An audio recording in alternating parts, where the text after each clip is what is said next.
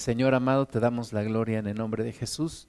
Y Padre, hemos orado pidiendo tu presencia y tu bendición para este día.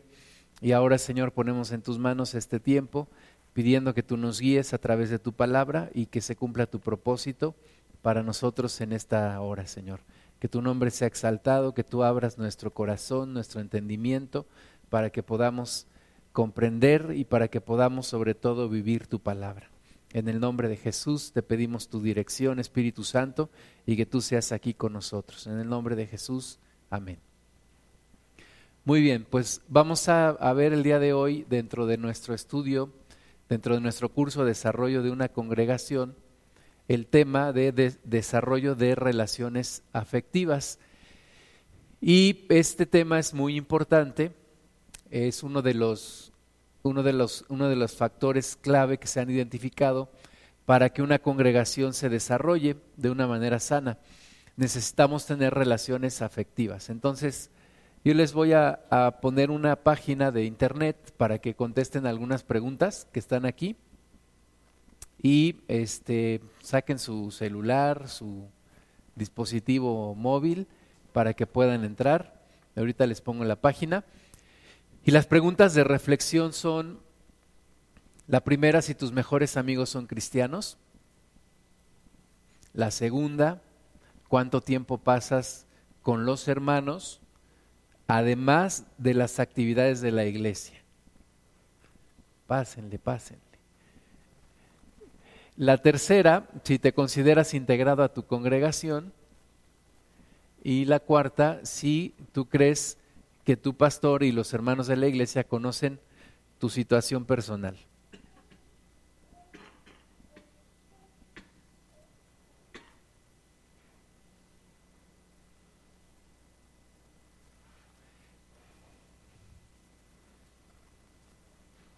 Entonces, entren por favor a esta página, ahí, esa no.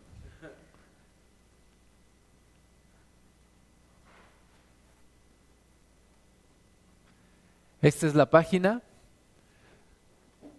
menti.com. Pueden usar la red de aquí de la congregación y meten por favor este código 911932.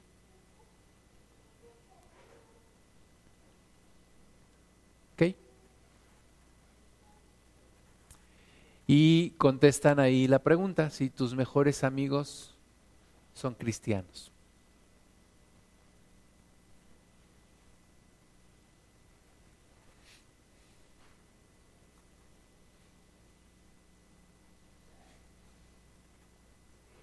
Ya tenemos dos.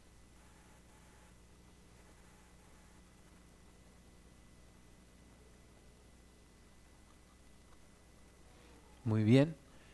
Y tenemos uno sí y dos no. ¿Alguien más se va a conectar? Apúrenle. Menti.com. Sí.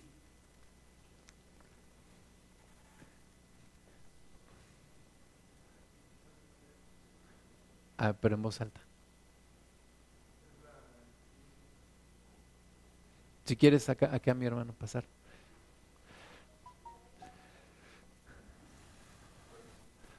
Ok, contestemos de manera sincera. Ok. Si los, tus mejores amigos son cristianos o no.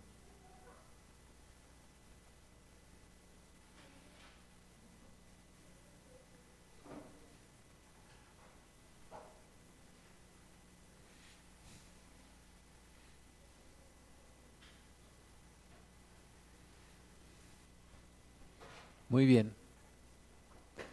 ¿Listo? Por la pregunta es importante porque muchas veces, si mis mejores amigos no son cristianos, entonces necesito integrarme más a mi congregación, orar a Dios por un amigo.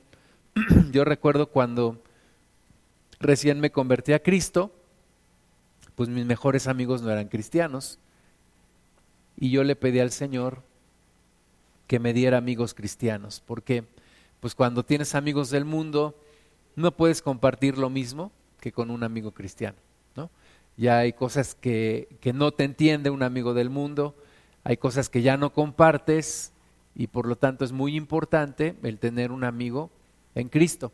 Entonces aquí vemos que la mayoría no y, y solamente una persona sí. Entonces hay que orar a Dios por que nos dé más amigos en Cristo. ¿Ok? Segunda pregunta. Aparte de las reuniones en la congregación, ¿pasas tiempo con los hermanos, con las hermanas de la iglesia? Igual la respuesta pues es sí o no. Esto es importante, el que podamos compartir más momentos con los hermanos, con las hermanas, para integrarnos, para ayudarnos, pero también para pasar tiempo juntos, disfrutar juntos, servir juntos al Señor. Muy bien.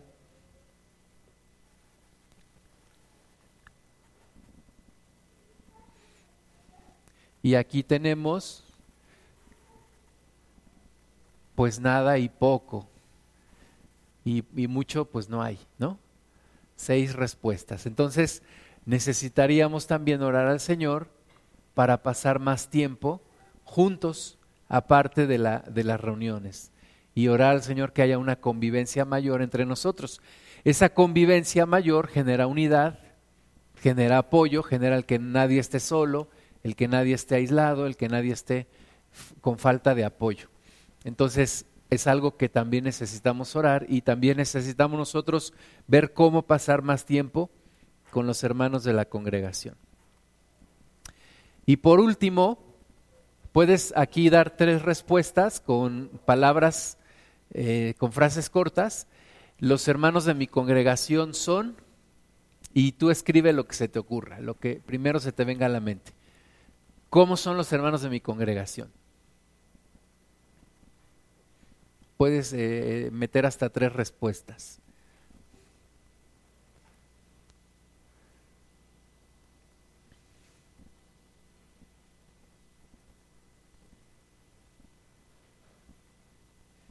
Vamos, no lo piensen mucho.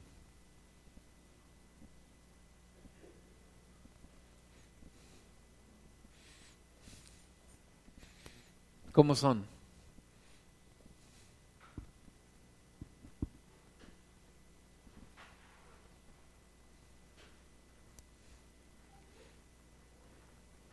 Escriban, hermanos, escriban. Muy bien, oh, muy bien amables, de buen corazón. ¿Qué más?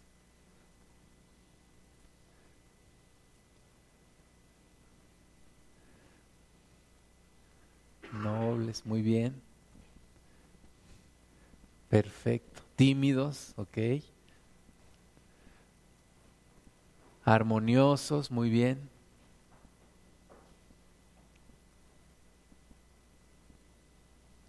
¿Más? ¿Más respuestas? ¿Cómo son los hermanos de mi congregación? Están llenos de fe, muy bien, hermanita. Muchas gracias. Leales, amigables, compartidos, nobles, alegres, muy bien. Entonces, ¿por qué no se juntan más, hermanos? Con los hermanos de la congregación, si son todo esto, amables. Esta la, la dijeron varias veces. Entonces,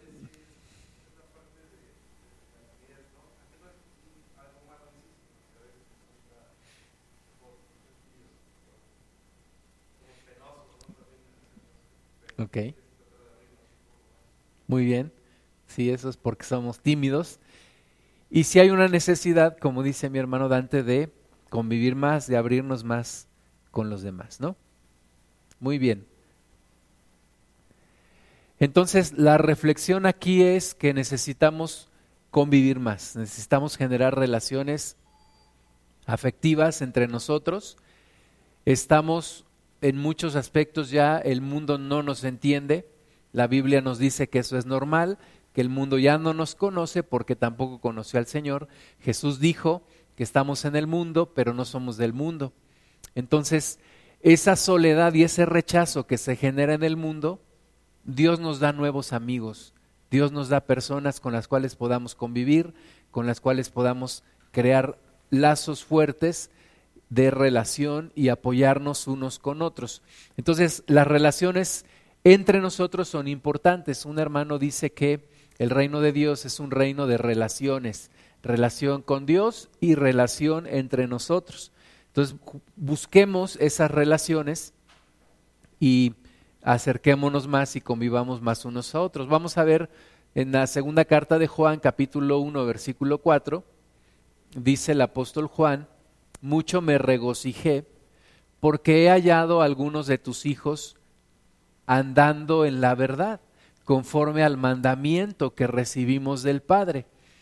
Dice Juan, mucho me regocijé al ver pues que los hermanos, le dice aquí a alguno de, de tus hijos, andan en la verdad. O sea que eso es maravilloso, eso es una satisfacción muy grande, encontrarte personas cristianas que verdaderamente caminan en Cristo, que andan en la verdad, que andan en la palabra de Dios.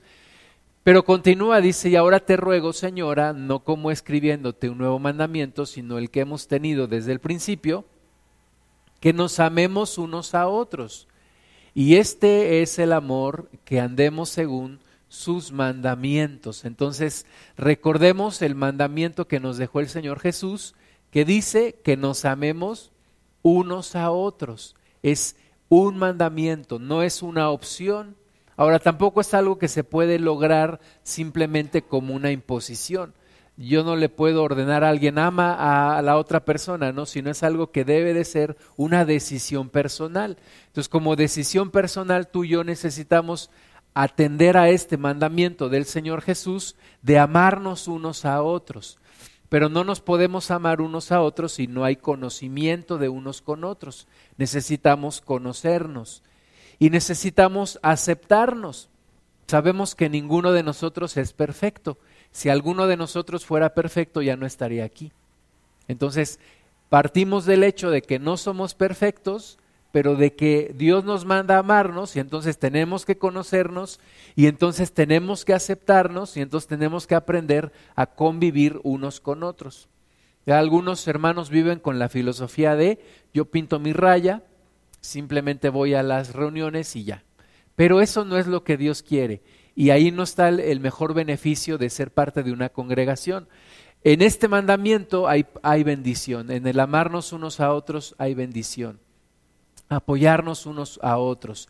Dice, y este es el amor, que andemos según sus mandamientos, este es el mandamiento, que andéis en amor, como vosotros habéis oído desde el principio. Sí, hermano.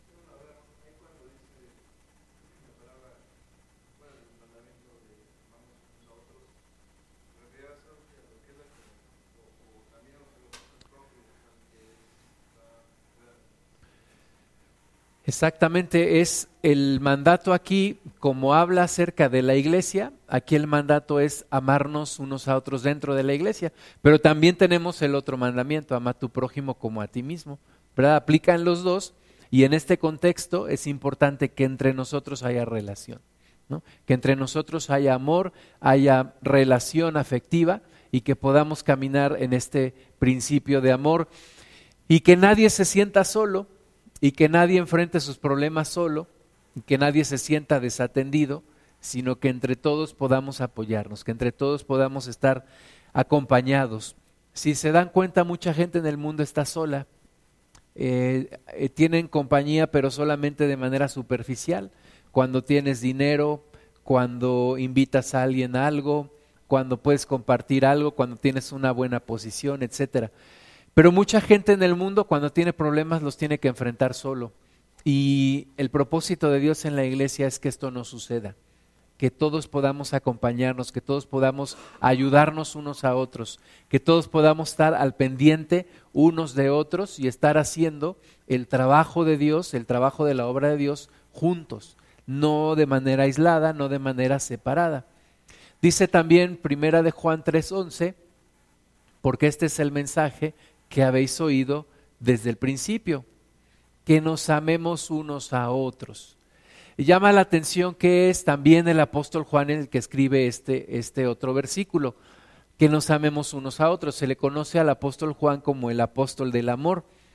Y recuerda que Juan era el discípulo más joven cuando estaba el Señor Jesús aquí en la tierra y era el discípulo que se recostaba en el pecho del Señor Jesús. Eh, tal vez fue el hombre que mejor conoció a Jesús aquí en la tierra. Y una de las cosas que él más predica es precisamente el amor, porque él conoce el amor de Jesús, él conoce el amor de Dios de una manera especial. Entonces nos dice a nosotros que conozcamos ese amor y que nos amemos unos a otros. Nadie puede dar lo que no tiene, entonces yo necesito conocer el amor de Dios para entonces poder transmitirlo a los demás y amar amar a los demás. Dice, no como Caín, que era del maligno y mató a su hermano. Vean, nosotros no podemos ser como Caín, tenemos el ejemplo de Caín, tenemos el ejemplo de Jesús. Caín mató a su hermano, Jesús murió por sus hermanos. Dice, ¿y por qué causa le mató? Porque sus obras eran malas y las de su hermano justas. Hermanos míos, no os extrañéis si el mundo os aborrece. Si el mundo te aborrece, si el mundo no te quiere, si el mundo te rechaza. Los cristianos tenemos que saber manejar el rechazo, porque vamos a ser rechazados. El mundo nos va a rechazar. Si el mundo no te rechaza, es porque entonces no estás siendo un verdadero cristiano.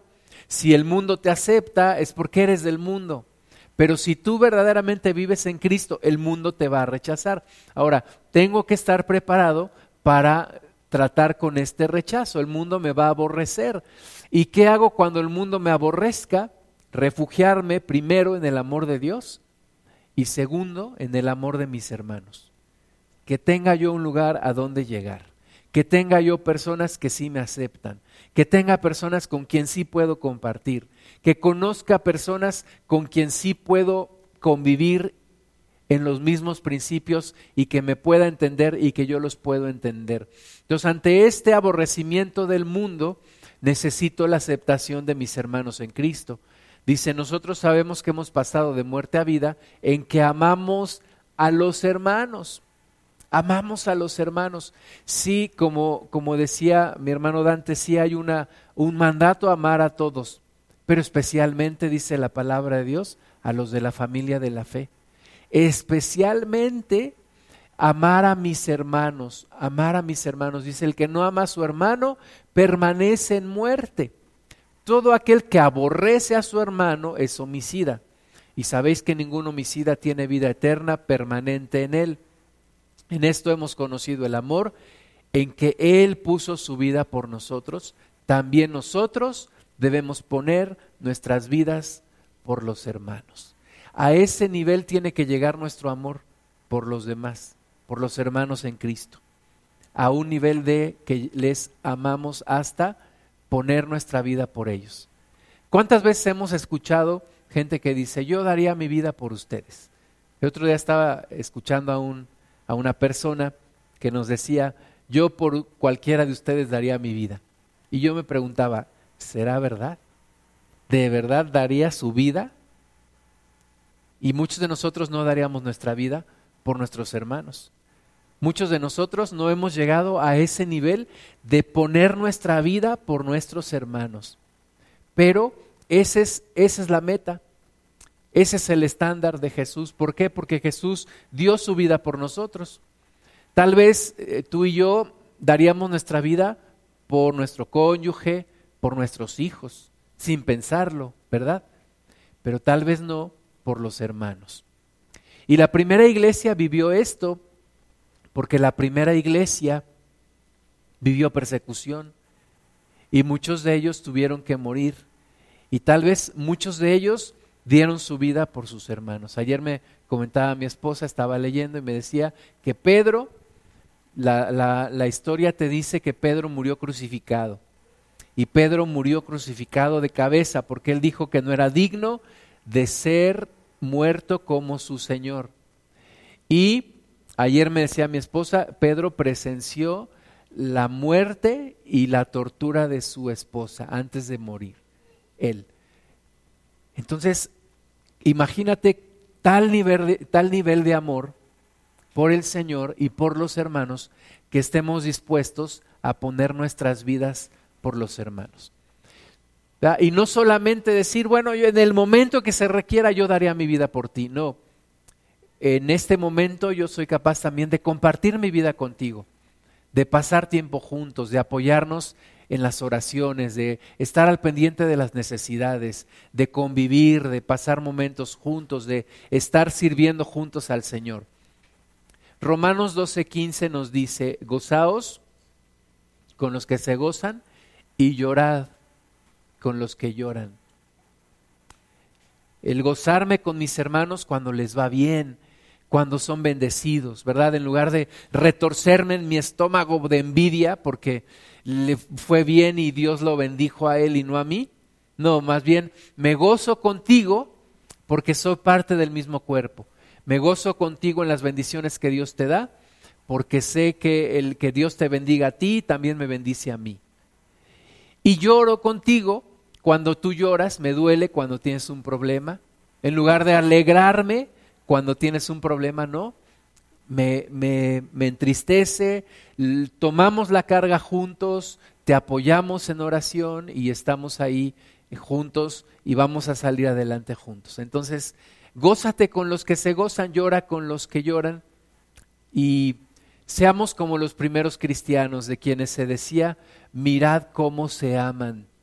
La gente del mundo decía, mira cómo se aman. Y morían abrazados juntos y, y no se traicionaban unos con otros. Y la gente entonces, este dicho llegó a ser popular en aquel entonces, mira cómo se aman. Están dispuestos a dar su vida unos por otros. Y, y eso es lo que necesitamos reflejar al mundo. Cuando el mundo vea nuestro amor, el mundo va a querer ser como nosotros.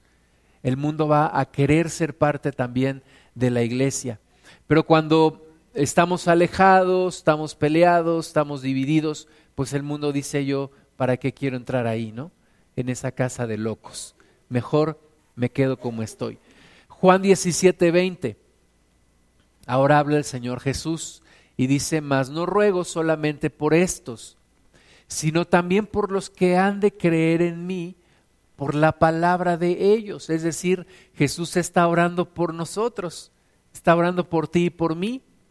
Dice, no ruego por estos discípulos que estaban ahí con él, sino también por los que han de creer en mí por la palabra de Dios, o sea, en ti y en mí, para que todos sean uno como tú, oh Padre, en mí y yo en ti.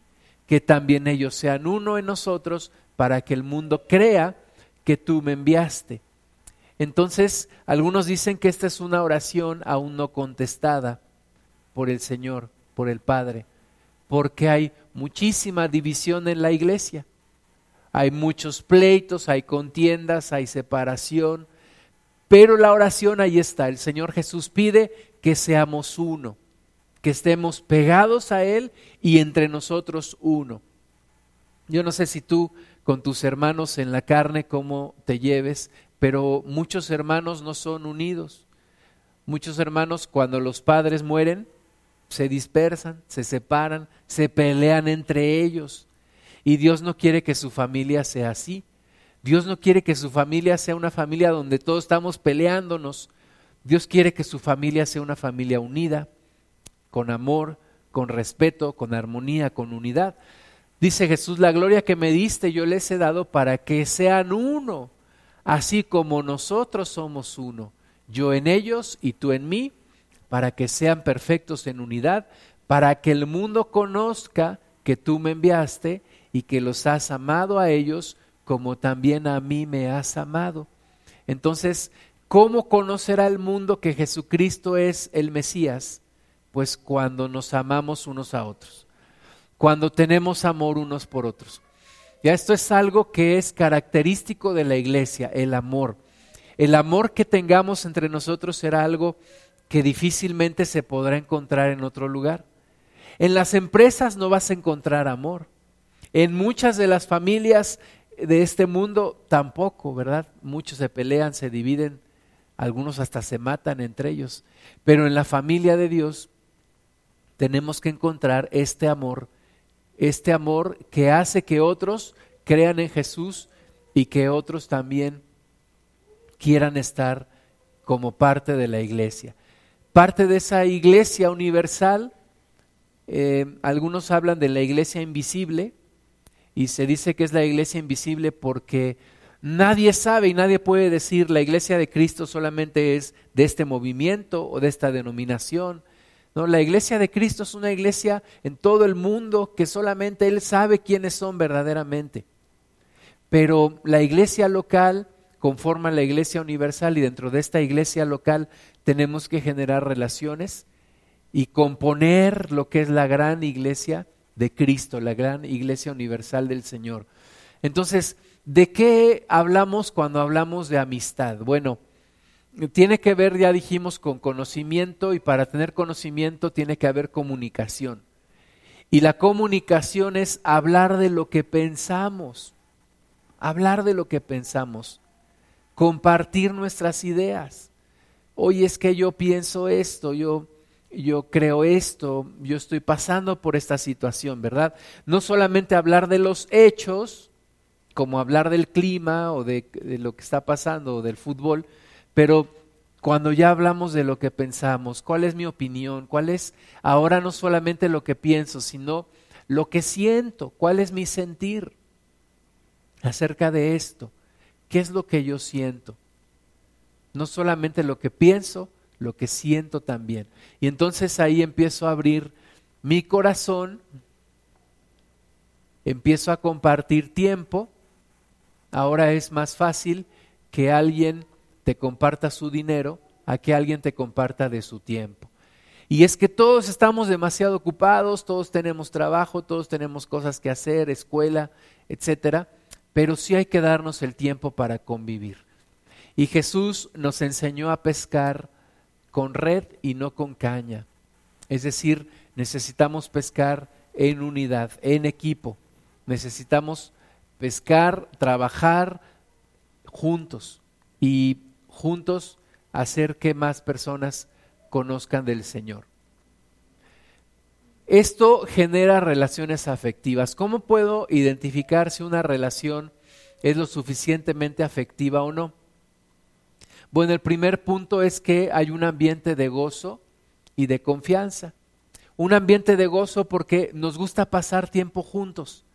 Me siento bien cuando estoy con mis hermanos un hermano en Cristo una vez nos decía, ¿cómo, cómo me gusta ir con ustedes a la sierra?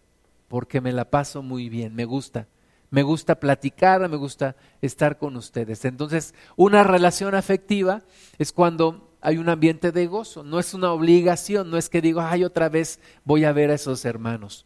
No es un ambiente de gozo, también un ambiente de confianza. La confianza tiene que ser mutua. O sea, yo abro mi corazón pero también la otra persona abre su corazón. Yo busco a esa persona, pero también esa persona me busca a mí, porque hay un interés mutuo en desarrollar la relación. Una relación en un solo sentido no funciona. No funciona, tiene que ser en los dos. A los dos nos gusta estar juntos, a los dos abrimos nuestro corazón, los dos tenemos confianza y nos platicamos las cosas. La segunda, una interdependencia. Y es un poquito lo que explicaba en el punto anterior. La interdependencia quiere decir no es una dependencia, no es una codependencia, no dependo de la otra persona. Hay una interdependencia, es decir, hay una interrelación, una relación en los dos sentidos. Me interesa la relación contigo y a ti te interesa tener la relación conmigo. Nos interesa comunicarnos, nos interesa acompañarnos, nos interesa estar juntos, apoyarnos, conocernos, ¿verdad?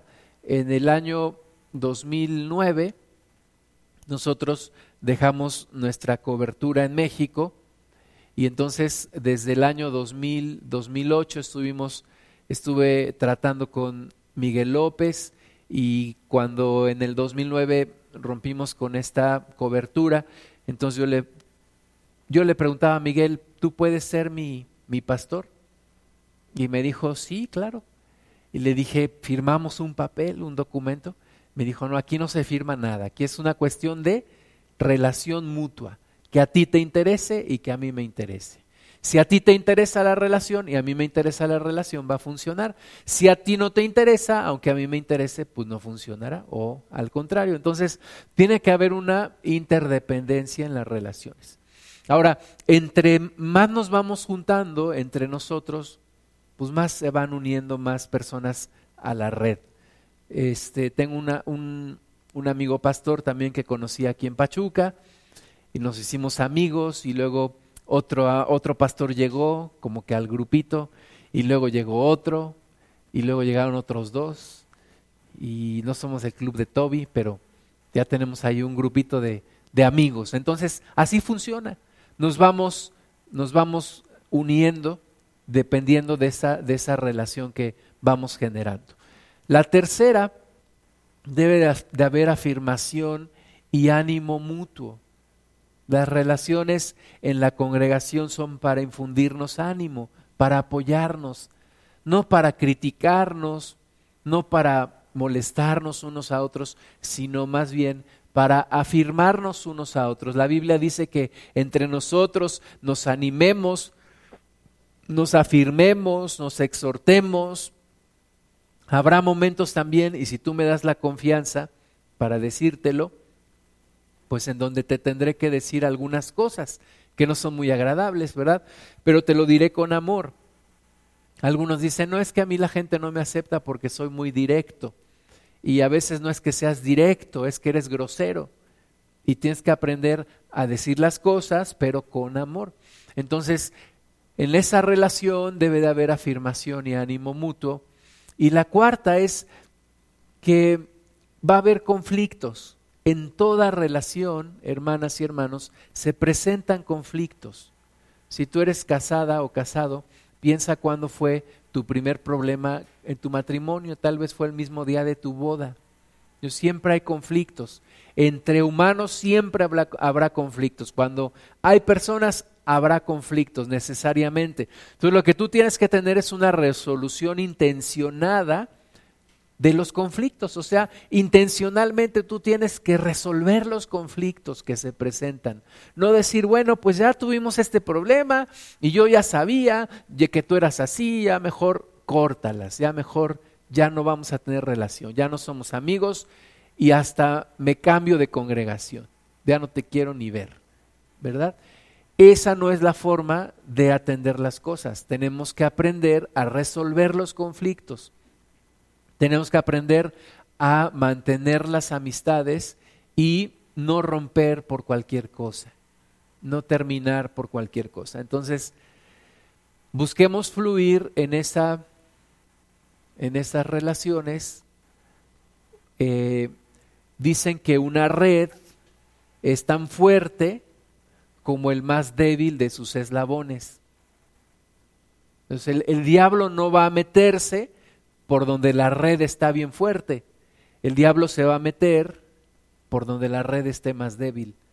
Entonces, busquemos fortalecer nuestras relaciones, disfrutemos la bendición que es tener una congregación, ser parte de una congregación y apoyemos a otros y recibamos también apoyo. Estemos dispuestos a apoyar, pero también dispuestos a recibir apoyo cuando lo necesitamos, cuando estamos ahí en alguna necesidad.